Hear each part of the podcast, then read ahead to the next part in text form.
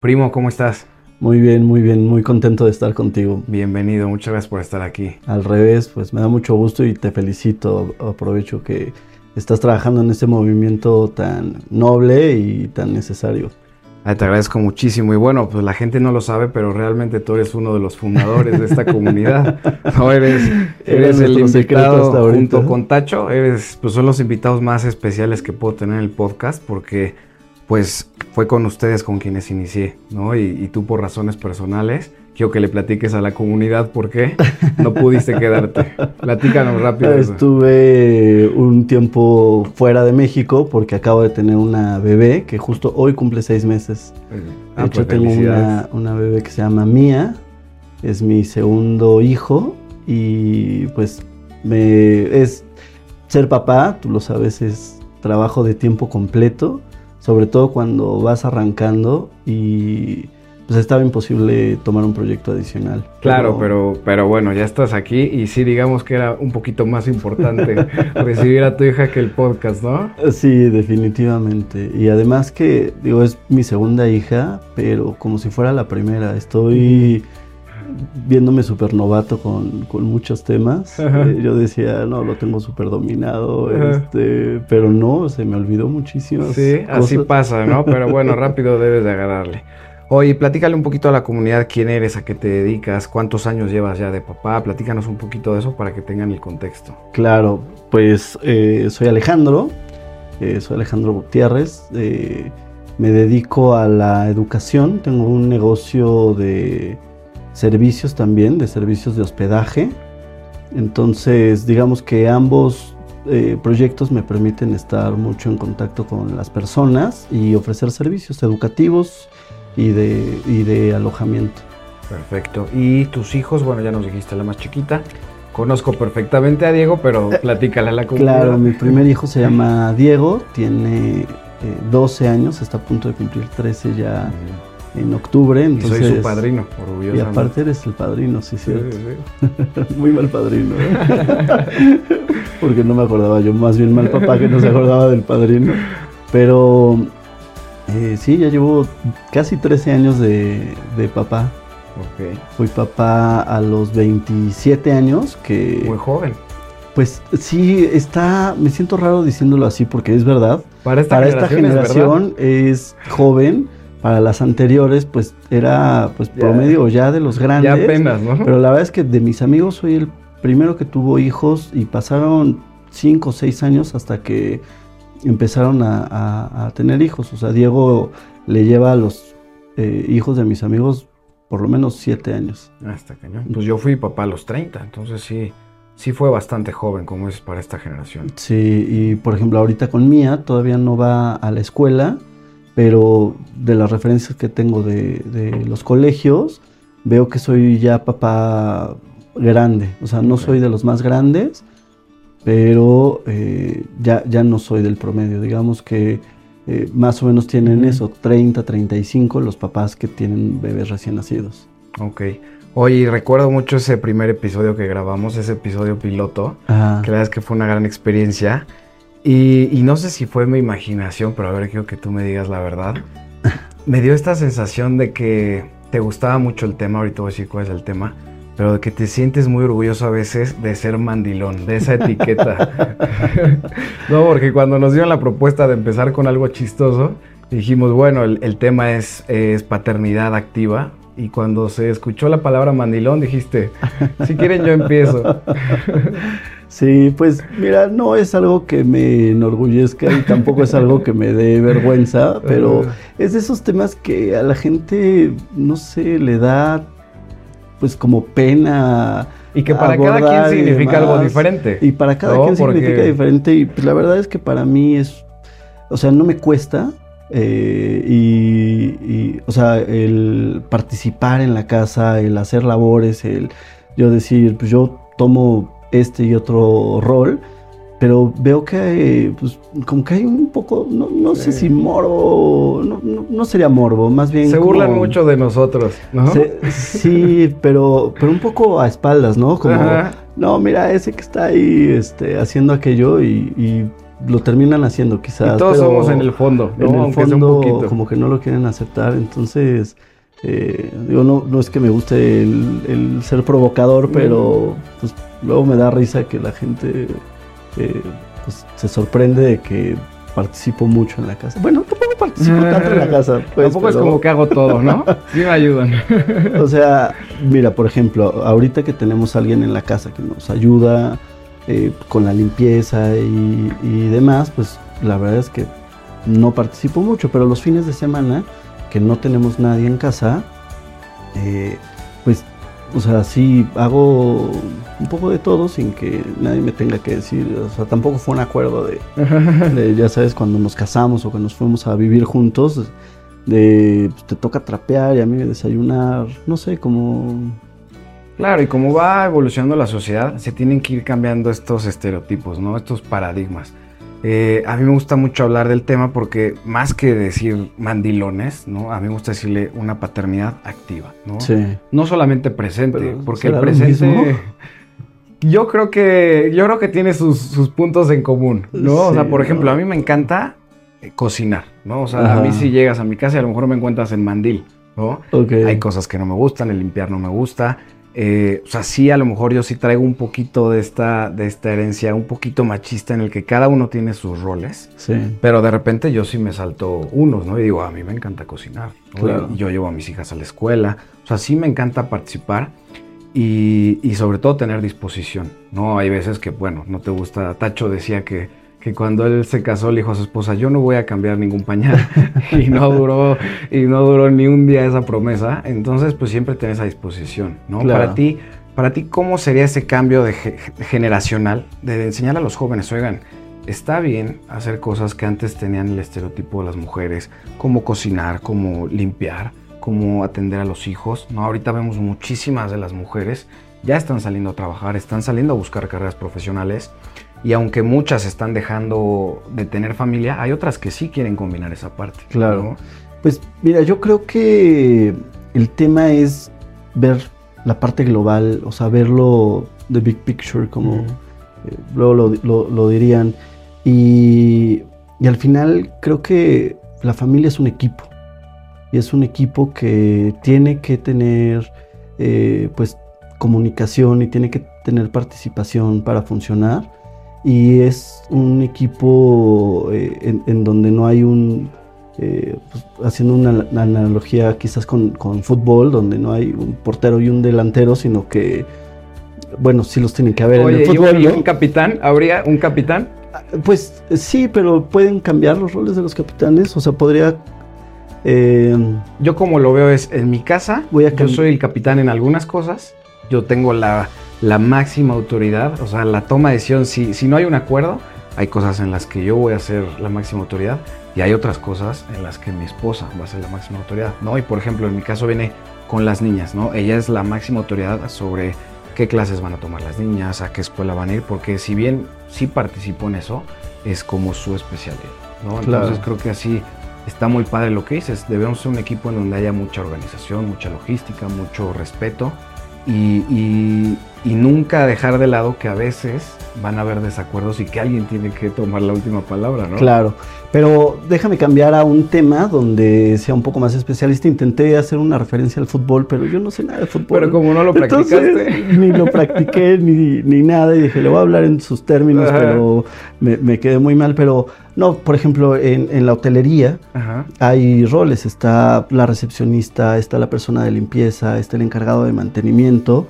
y todos tenemos la labor de hacer que el huésped se sienta bienvenido, que se sienta a gusto, que se sienta contento.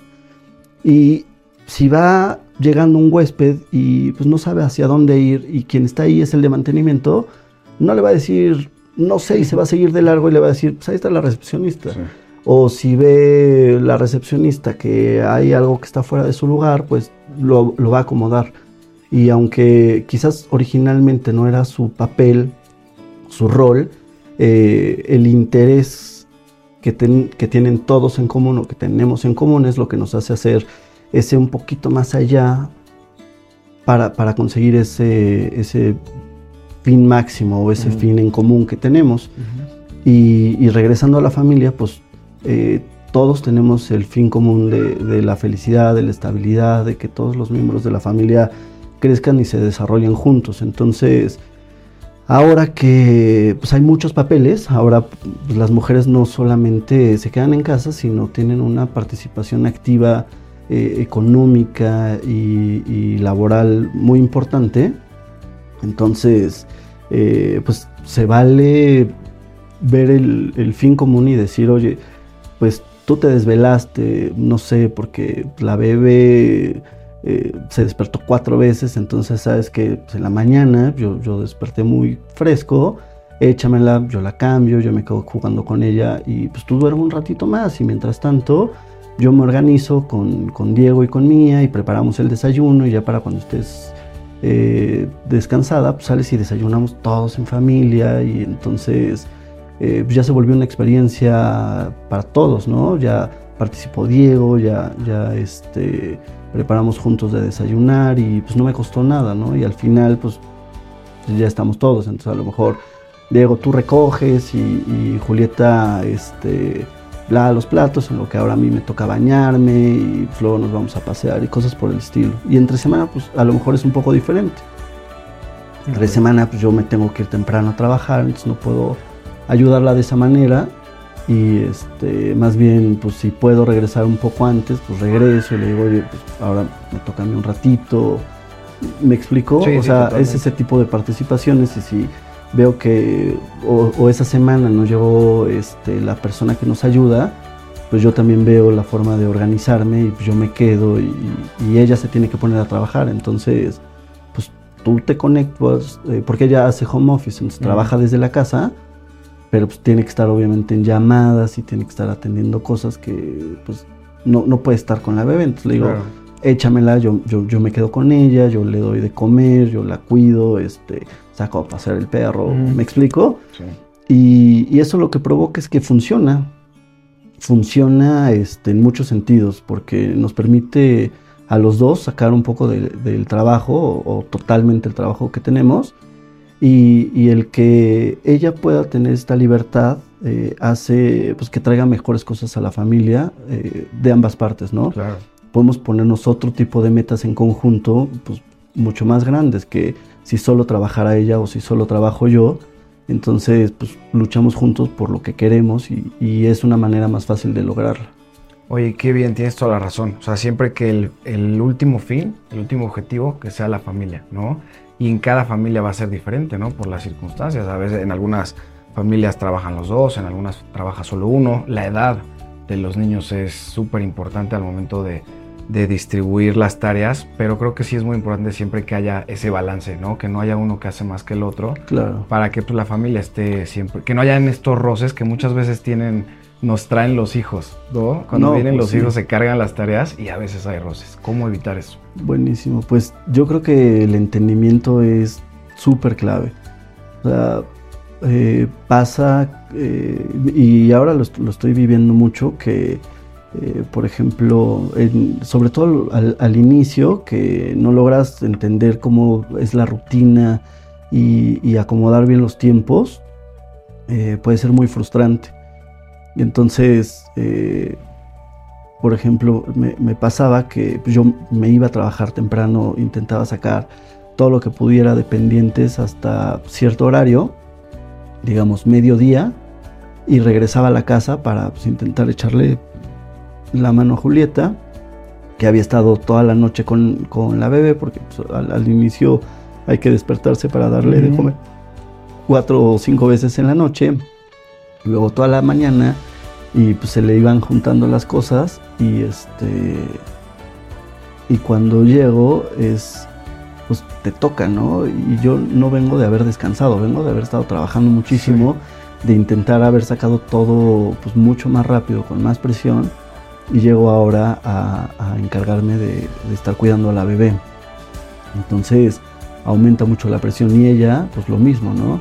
Estuvo todo el tiempo como aguantando las llamadas, espérenme, ahorita lo vemos, resuelvo más tarde, no sé qué, porque tenía que estar con la bebé y de repente tiene que atender un chorro de cosas en el corto tiempo que le queda, entonces puede eh, pues meter mucha atención al, tema, ¿no? Y este. Y entonces, eh, pues es, fácil. Sí, es fácil perder ese balance, ¿no? ese equilibrio. Es súper fácil que, en una situación de tanto estrés puedan complicarse más las cosas. Oye, ¿qué, papel juegan los, perdón, sé que te gusta mucho el tema de, los talleres, del crecimiento personal, eres alguien pues muy estudiado. Y te quiero preguntar, ¿qué papel juegan los hábitos eh, para los papás en estos momentos? ¿no? Porque cuando llegaron mis hijas y empecé a tener menos tiempo, lo único que encontré yo fue ser muy organizado con mi tiempo, ¿no? Levantarme temprano, ser muy disciplinado. ¿Cómo, ¿Qué consejo le puedes dar a todos los papás que están de repente en este abrumados por la cantidad de tareas para no descuidar ni tu vida profesional, ni tu vida de pareja, ni tu vida como papá? Pues mira, yo creo que nuevamente volviendo a la reflexión de hay que ver el panorama global, hay que ver lo que la vida es de momentos y de situaciones. Y eh, por ejemplo, ahora te voy a hacer una analogía con el tema inmobiliario. Eh, los, eh, todos los ciclos inmobiliarios se componen de, ciclos donde hay veces que hay oferta sobre oferta y luego deja de haber oferta y entonces viene la picada en los precios y luego vuelve a construirse un poco más de demanda que pues genera todo este ciclo que es perpetuo, ¿no? Siempre, siempre está en movimiento y las personas, las familias, la vida es así, es en movimiento y es de ciclos. Entonces yo les diría que no se agobien de que hoy no puedan mantener su rutina de las 6 de la mañana de hacer ejercicio, de las 5 de la mañana de hacer ejercicio, porque tienen que sacar esta otra tarea y aquella otra. Que aprovechen el momento de estar con su bebé o, a lo mejor en este momento es el momento de hacer ejercicio o de estudiar o de trabajar o de lo que sea, pero no lo va a hacer todo el tiempo. Entonces, si antes de tener un bebé tenías una rutina que era hacer ejercicio, desayunar, ir a trabajar, regresar a comer, luego ir a ver a los amigos, leer y estudiar y no sé qué, y llega el bebé y tienes que dejar casi todos esos y solamente existir y ser papá, pues está bien, porque no va a ser para siempre, va a ser solamente un momento y, los hijos van requiriendo eh, tiempos diferentes. Eh, ahora que tengo hijos con tanta diferencia de edad, veo eh, mía, la bebé, pues necesita muchísimo tiempo de mí en que le esté poniendo atención, simplemente que esté viendo que acercándole los, juguetes para, pues, o la mordedera, o, que le cambie el pañal, que la vista, que la bañe. Mi hijo ya no necesita ese nivel de atención. Mi hijo necesita que le ponga, eh, pues sí, sí, mucha atención, pero diferente, que lo escuche, que, me cuente pues, de sus amigos, de los sueños que tiene, de los proyectos, de las cosas que le gusta. Ya no puedo participar yo bañándolo ni cosas por el estilo, pero puedo participar en, pues aconsejándolo, escuchándolo, eh, compartiéndole las cosas que me pasan eh, o que me pasaron cuando yo tenía su edad o quizás más grande. y, creciendo con él, por ejemplo, ahora acaba de pasarle algo este, pues digo, a lo mejor algunos lo, vivimos y pobre y, al mismo tiempo me dio gusto porque está con los amigos eh, muy eh, interesados en hacer ejercicio. Entonces eh, se conectan todas las tardes por Zoom y buscan qué rutina de ejercicio van a realizar y la hacen juntos y entonces está padrísimo. Eso, sí no lo había escuchado y los felicito, a él y a sus amigos. ¿Verdad que sí? Para esa edad se me hace increíble. Está, está buenísimo y entonces, este, pues no sé exactamente qué hacen porque eh, ellos te, digo que eligen sus rutinas. Mira, con que hagan ejercicio. Y, y, me habló hace un par de días, el miércoles, de hecho acaba de pasar, y me dice, oye papá, tenemos pesas en la casa. No, pues no, no, no tenemos, pero pues, estoy de hecho muy cerca de Decathlon. Este, si quieres te paso a comprar unas, este, ¿qué te compro? No, pues no sé, unas de 5 kilos. Yo, no, ¿cómo crees? ¿Estás loco? te voy a llevar unas chiquitas, algo que encuentre, o un, a ver, a ver qué, qué, qué hay por aquí y te lo llevo. Ya llegué, le llevé unas pesas de 2 kilos y, este, y, unas ligas para hacer ejercicio que tú puedes ir controlando la tensión. exactamente, y puede ser más ligera o menos ligera. Este, depende de qué, qué quieras hacer. Y además es muy variable, ¿no? Puedes hacer muchos tipos de ejercicios. Pero bueno, no importa.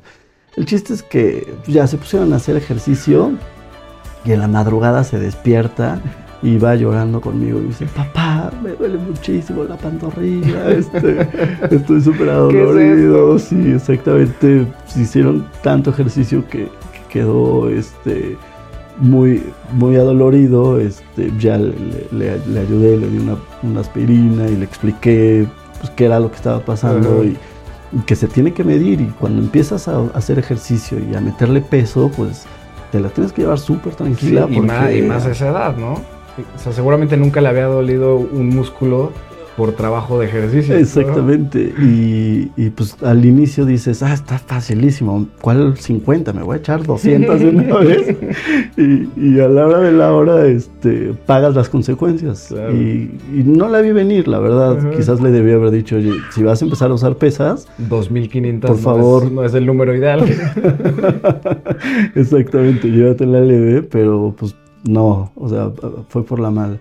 Pero ahora son el tipo de cosas que, estoy viendo con él. Sí, vives dos contrastes, ¿no? Pero padrísimo porque este, con los dos estoy conviviendo, estoy participando y, van tomando roles diferentes. Entonces, regresando a la pregunta que nos llevó a esta historia larguísima, es que aprovechen el momento. La vida es de momentos y va a cambiar y, siempre hay cosas positivas, siempre hay cosas buenas y entonces hay que dejarnos de lamentar por las cosas que no estamos pudiendo hacer y también no culparnos. O sea, si no podemos de verdad hacerlo todo al mismo tiempo, no lo presionemos, ¿no? Porque luego por intentar hacerlo todo, eh, no hacemos las cosas bien o pueden haber consecuencias. Y el chiste es... Eh, que todos estemos tranquilos, ¿no? Porque si platicábamos que el fin máximo es que eh, la familia esté bien, que haya estabilidad, que todos estemos contentos, pues oye, los papás somos parte de esa familia. Claro. Y también tenemos derecho a una rebanada de esa felicidad. Claro. La super merecemos. Entonces, hasta donde podamos, ¿no? O sea, lo que no se vale es, oye, yo no quiero sacrificar tiempo con mi hijo porque lo que no quiero es perder mi tiempo con mis cuates. Quizás, pues no lo juzgo porque cada quien elige sus cosas. Yo sí lo juzgo. No te preocupes, yo lo juzgo por ti. Está mal hacerlo. Cada, quien, ¿no? Pero, pero ya habrá el momento. O sea, siempre los cuates y sobre todo los buenos cuates siempre están ahí. Sí. ¿no? y por ejemplo, me pasaba mucho con Diego cuando era, era eh, bebé. Sí, porque eras eh, muy joven. Estábamos en la época de la fiesta. Todos mis cuates están todo el tiempo este, pues organizando que una salida u otra, o un viaje o el otro, y todo eso, pues no lo vivimos. En ese momento me lo perdí y no me lo perdí realmente, ¿no? O sea, sí no lo viví, pero no lo veo como una pérdida porque a, cambio tuve a Diego que yo desde el inicio eh, fui muy cercano con él, siempre me, me ha gustado mucho la paternidad, me he sentido muy cómodo este, pues involucrándome y, pues a mí no me tuvieron que obligar a, cambiar pañales, ¿no? Yo dije, pues ¿por qué no? Pues es mi hijo, yo le voy a entrar, este, voy, voy a, involucrarme, a, ver cómo crece, a darle de comer, este, las risas, o sea, y, todavía me acuerdo de eso y, me acuerdo con muchísimo gusto, a veces con un poco de nostalgia porque ya no tengo a mi hijo chiquito y ahora lo veo todo grande. ya sabes, ya está haciendo pesas. Pero, pero es padrísimo poder recordar lo vivido y, se, y se acabó, ya sabes. Entonces, eh, ahora hay tiempo para otras cosas. Entonces, ese sería mi consejo. Hay que ser sensatos, saber que nada es permanente, aprovechar las cosas del momento e intentar, eh, pues, hacer todo lo posible que sea humanamente saludable y lo que no, pues ya habrá momento. Claro. Oye, pues te felicito por llevar tu paternidad de esa, de esa manera. ¿eh? La verdad es que es, bonito escuchar estas historias, ¿no? Porque Gracias. creo que hay, la sociedad está de cierta manera permeada por un abandono de los padres a los hijos, ¿no? Y los abandonamos como sociedad desde muy chiquitos. No vemos padres que tienen a los hijos y les, les gusta más la idea de convertirse en papás que de ejercer esa paternidad, ¿no? Entonces es muy padre que, que seas una inspiración para todos, ¿no? Bueno, yo creo que hay muchas circunstancias y más bien siento que soy muy afortunado de que tengo la posibilidad de poder hacerlo.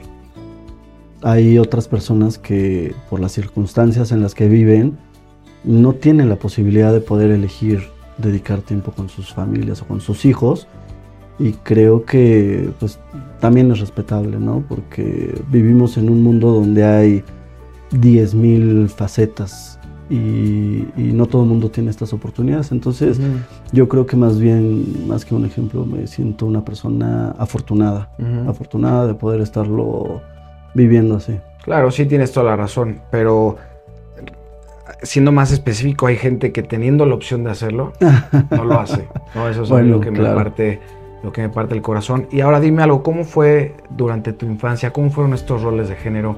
¿Qué viste en casa? ¿Tu papá participaba en tareas que a lo mejor eran más de mamá? ¿Cómo viviste eso? ¿Dónde aprendiste a, ser tan, tan, tan proactivo en tu paternidad?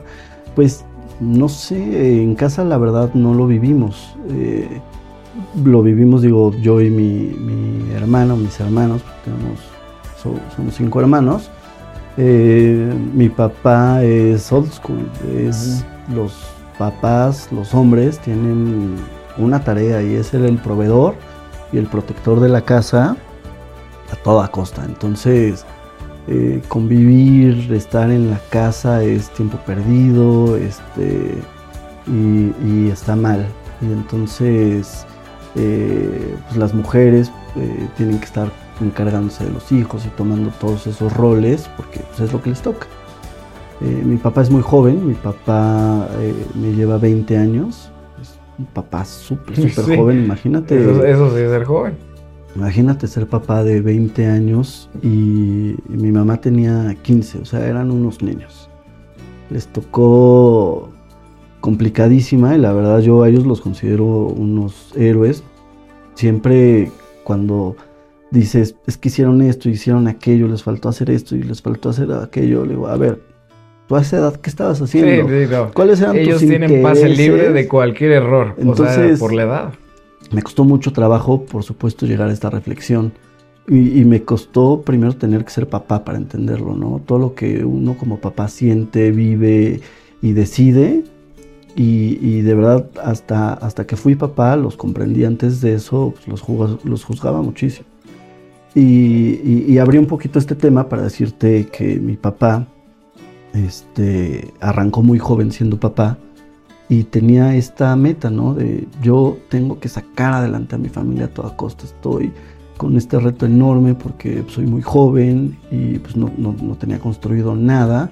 Eh, tenía, viene de una familia que pues, luchó muchísimo por salir adelante y, salir adelante de cero. Entonces arrancaron de nada a tener que construir algo y siempre pues, la visión de la familia ha sido todo para la familia, todo para los hijos, hay que luchar por ellos, por su felicidad, porque tengan todo lo que no, tuvimos. Y con esa visión creció él. Entonces él arranca esta carrera de soy papá, ahora tengo que... Contrarreloj. Proveerlo. Y así, ¿no? Como los caballos de carreras, lucha, lucha, lucha, lucha, lucha.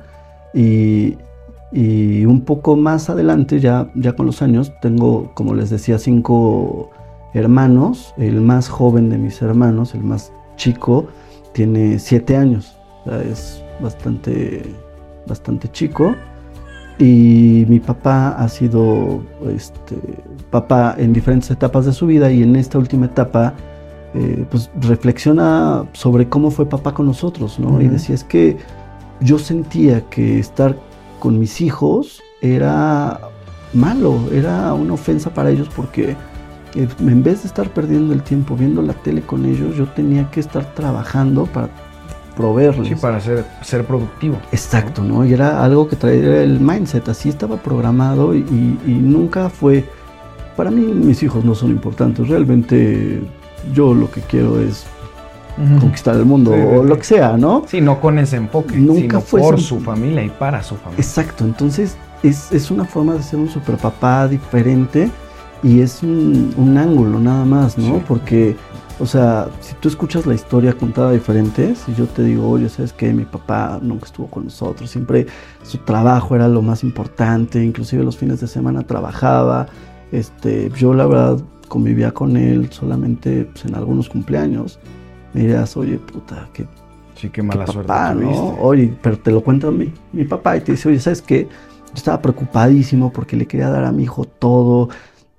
Tenía un súper compromiso con él y le quería dar la mejor escuela y le quería dar viajes y le quería dar todo eso que yo no viví, pero que siempre anhelé. Entonces me mataba trabajando, eh, no salía yo de vacaciones para que él pudiera salir este, no los veía los fines de semana, me perdí todo su crecimiento para poderles dar lo que les di, porque sí me lo dio. Dirías, puta. Qué manera tan diferente. Qué buen ¿eh? papá, ¿no? Entonces, entonces, por eso creo que eh, siempre hay que entender la situación. Eh, yo creo que pues no, no podemos juzgar a, otras personas, a otras generaciones, a otras cosas, porque pues, eran momentos diferentes, eran contextos distintos y siempre hay que entenderlos, ¿no? Eh, por ejemplo, alguna vez eh, seguramente viste, ¿no? Que algún historiador extranjero decía, oye, pues es que los aztecas eran unos salvajes, eran unos criminales que mataban y se comían a, a los otros guerreros, y, pero poniéndolo en contexto era eh, pues la forma de ser, era la, cultura, era lo correcto, era lo que estaba bien y no podemos ahora traer todos esos... Sí, sacarlos de contexto. Sacarlo de, contexto, y juzgarlos con la era moderna, ¿no? Y a, nadie lo podemos hacer así, sería muy injusto porque además hoy, el hoy está construido gracias a ese ayer. Claro. Entonces es más bien entender y, a partir del entendimiento poder construir. Y, a mí me gusta siempre hacer esas reflexiones, ¿no? El, por qué, qué, fue lo que pasó, dónde está el, origen, porque te permite eh, pues tener una visión distinta y esa visión distinta siempre es muy enriquecedora.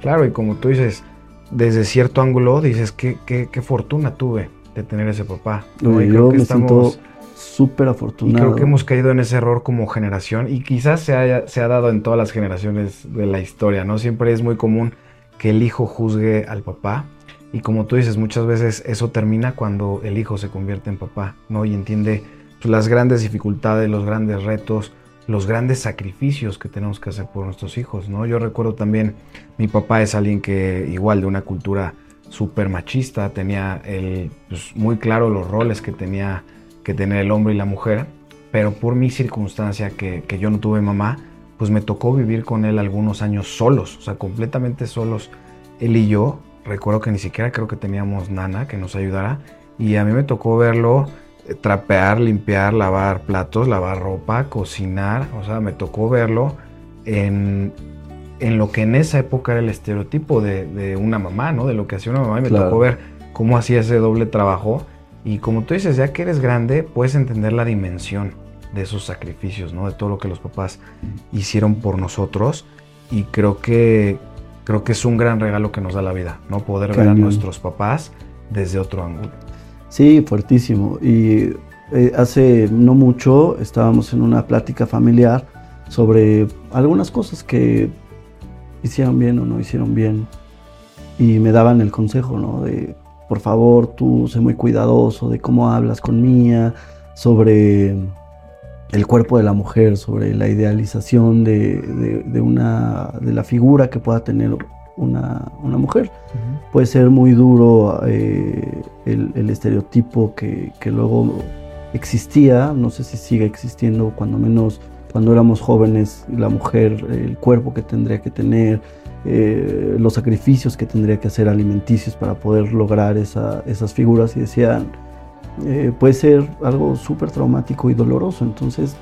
Y a veces imposible, ¿no? Porque cuando le agregas tecnología, lo que ves en la tele y lo que ves en, en muchas revistas era falso. y falso. ¿Cómo logras eso? O sea, e, y, y me decían, tienes la oportunidad, sé súper cuidadoso y yo nunca he sido ese tipo de personas de, juzgar y demás, ¿no? Y decía, por supuesto que eh, lo seré, ¿no? Y yo voy a hacer, eh, bueno, en esa plática estaban eh, un poco recriminándole al papá que, había sido de esa manera. Yo le decía, por supuesto que lo voy a hacer, este, yo, yo voy a intentar ser el mejor papá posible, pero estoy seguro que en 20 años van a decir es que esos papás, ¿en qué estaban pensando? Qué, ¿no? ¿Qué rayos les pasó? Exactamente, yo hoy hago lo mejor que puedo. Y, ese otro papá en su momento estaba haciendo lo mejor que pudo, ¿sabes? Claro, claro. Porque eh, lo mejor que puedes es también lo que viviste, lo que sabes y yo, yo no puedo enseñarles a mis hijos de filosofía o de música, de arte, por más que quisiera, porque pues no lo traigo, ¿no? Este, entonces no, no, les puedo enseñar algo que yo no sé, algo que yo no viví. Y, más bien uno siempre tiene que ser el mejor padre posible, aunque después se entere que... Que no lo era. Que, exactamente, que quizás... Pero como tú dices, la regué. En ese contexto histórico, ¿no? O sea, siempre decir, bueno, pues así eran las cosas en ese momento. Yo en ese momento tenía toda la exposición. O sea, siempre creo que la paternidad parte de disposición y de tener las mejores intenciones, ¿no? Ahí sí cuenta mucho las intenciones porque son los que van marcando tu camino. Y si bien te puedes equivocar, porque claro que te vas a equivocar, ¿no? O sea, no hay, no hay taller, no hay educación que puedas tomar que te va a ahorrar todos esos errores. Claro. Ser papá implica equivocarte, pero también debe de implicar reconocer ese error y, darle la vuelta. ¿no? o sea, siempre uno tiene que ser muy consciente de las cosas y estar intentando tener apertura. Cuando escuchas algo de retroalimentación o algún comentario de, oye, sabes que esa no es la mejor práctica, decir, pues así soy y, así lo hago yo y así lo he hecho, ya no lo voy a cambiar. Creo que esa sería la postura equivocada, ¿no? Más bien es entender, oye, ¿por qué lo dices? No, pues por lo que sea, ¿no? Y entender, quizás solamente es eh, falta de visión o, realmente la estoy regando, ¿no? Y entonces eh, la responsabilidad de corregir las cosas. Y eso no solo como papá, yo pienso que como ciudadanos, como personas, nos toca este, entender, aceptar y corregir, ¿no? Y eso es lo que nos hace crecer como personas y como, y como humanos. Pues sí, coincido contigo, pero es mucho más importante eh, en, el, ser papá, porque cuando tú no quieres aceptar los errores en tu faceta personal, el que va a pagar el precio eres tú. Pero muchas veces cuando lo haces como papá, el que paga el precio es el hijo. Entonces por eso hay que hacer énfasis a los papás que ahí es crítico. Claro, pues sí, sí. Fíjate que hay, hay un tema que de los superpapás que a mí me, me, me parece el gran dilema. Eh, pues, por ejemplo, eh, un primo, eh, Jesús Miguel, estuvo contigo hace poquito. me recomendaba el libro de Andrea Gassi, el super tenista de, los noventas. y, y que fue un super atleta, admirado por todos. En, su momento, él y Pete Sampras se, se peleaban los eran Nadal y Federer de aquella época. Y, es increíble, ¿no? Y todos quisieran ser... Eh, Agassi. Todos, gracias, todos quisieran ser Agassi, ¿no? O Luis Miguel. Todo mundo quiere ser Luis Miguel. Pero luego ves la historia hacia atrás y dices, todo mundo quiere haber tenido el papá de Luis Miguel. Todo mundo quiere haber tenido el papá de Andrea Agassi. ¿Quién sabe? no conozco más que el libro y la serie. ser el Agassi o el Luis Miguel de adultos, pero nadie quizás quisiera ser el de niños, ¿no? Cuando ves el trabajo, la disciplina, los, los abusos de cierta manera en el trabajo a los que eran sometidos estos niños, son historias bastante fuertes. Y muy encontradas, ¿no? Donde muchos dicen es que qué buen papá porque pues lo presionó hasta lograr ser esa gran persona, esa gran figura que nunca hubiera logrado si el papá no hubiera estado encima de él. Y está la otra postura, ¿no? De, oye, pues no lo dejaste crecer, no lo dejaste ser niño, sufrió muchísimo y pues sí, es una súper persona a costa de qué. Sí, porque muchas veces el éxito profesional va completamente separado de la mano del éxito personal, ¿no? Escuchas historias de gente muy exitosa a nivel profesional, pero que como personas terminan teniendo bastantes problemas, ¿no? Sí, fuertísimo. Entonces es el, eh, para mí me parece el, gran dilema, el gran de, la, dilema. de la participación. Sí, yo creo que un, balance, ¿no? En el que sí hay que, yo creo que siempre hay que, hay que exigirle a nuestros hijos, pero no hay que exigirles los resultados, no hay que exigirles el campeonato, la medalla, sino exigirles esa, esa actitud ante la vida, ante cualquier cosa que ellos vayan a, practicar, hasta en la escuela, ¿no? El, el, esfuerzo. Creo que lo que se debe de exigir como papás y que debemos de crear una cultura es alrededor del esfuerzo. los resultados son, en los niños los resultados son tan efímeros, ¿no? Tú que también estás en este medio, sabes que hay niños que sin, sin el menor minuto de estudio tienen grandes resultados, que simplemente se les da, y otros que estudiando y estudiando y con clases particulares no logran tener una mejor calificación. Entonces son, son muy ambiguos los resultados en los niños, ¿no? Entonces sí creo que debemos llevar a nuestros hijos por el camino de la excelencia, pero la excelencia en el trabajo, no en el resultado. Sí, totalmente. Y sabes que eso me recordó algo que platicamos en el capítulo, en el piloto, sobre la participación de los papás, y retomando un poquito este tema, que pues eh, quiero, quiero además juntarlo con un consejo que alguna vez me dieron, eh, que me gustó muchísimo, de cómo ser un gran papá, un papá excelente y un papá sobresaliente. Y la clave era estar presente. Lo único que tienes que hacer es estar ahí. No tienes que romperte la cabeza, estar presente para tu hijo. Escúchalo, vívelo, entiéndelo y siendo tú mismo con tus eh, fallas y con tus... Eh, y tus virtudes. Y tus virtudes, estando ahí, vas a ser ese gran papá que necesita tus hijos. Y, lo quería conectar con lo anterior porque estar presente es eh, entenderlos, ayudarlos, involucrarles, pero no hacerles las cosas. Porque si uno participa de más y está presente de más y más bien está de hacedor de cosas de los hijos, no les permites que crezcan, no, no les permites que eh, se caigan, que se raspen, que, que, que, sufran estas cosas que tienen que sufrir, que les van a permitir crecer y ser las personas que, en las que se tienen que convertir. Claro, sí, sería un, otro de los paradigmas de la paternidad, ¿no? Que hasta dónde hay que, hay que estar ahí física y emocionalmente, pero mucho de nuestro trabajo es observar. Hay que ser como los fotógrafos de National Geographic, ¿no? es estar ahí para cuando se van a comer a la cebra y solamente documentarlo porque pues, uno no se puede meter que rompes el ciclo natural y el, afectado es el hijo. Y a veces pareciera que los estamos ayudando a que pues no sufran, a que no les cueste, que no sé, pero luego lo pagan más adelante, ¿no? Claro, yo siempre... Siento que eso a mí me cuesta mucho trabajo. Es muy difícil, ¿no? Y yo tengo Medir una... hasta dónde. Tengo una frase que, que medio me robé de Séneca.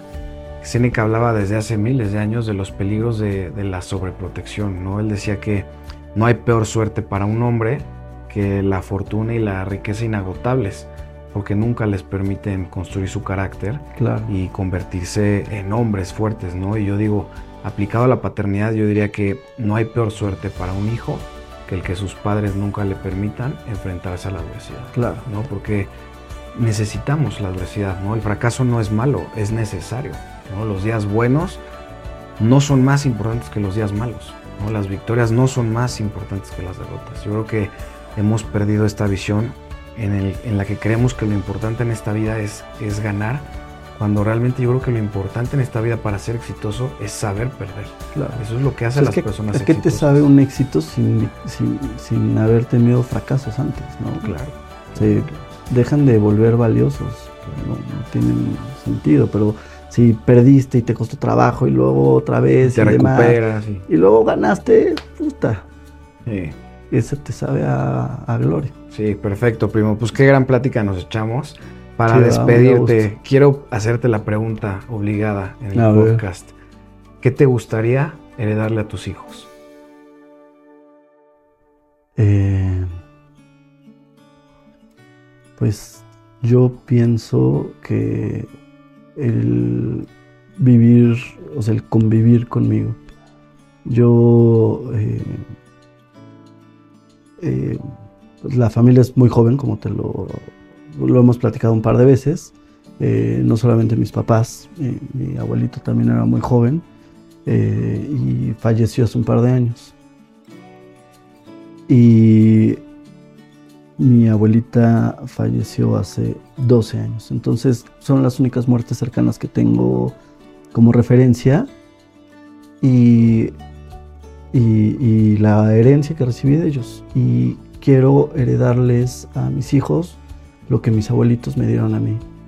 De mi abuelita recibí historias de tenacidad, de luchar, de ser feliz ante cualquier cosa la situación más adversa, dolorosa y demás se volvió una broma para ella y era motivo para lo que sigue.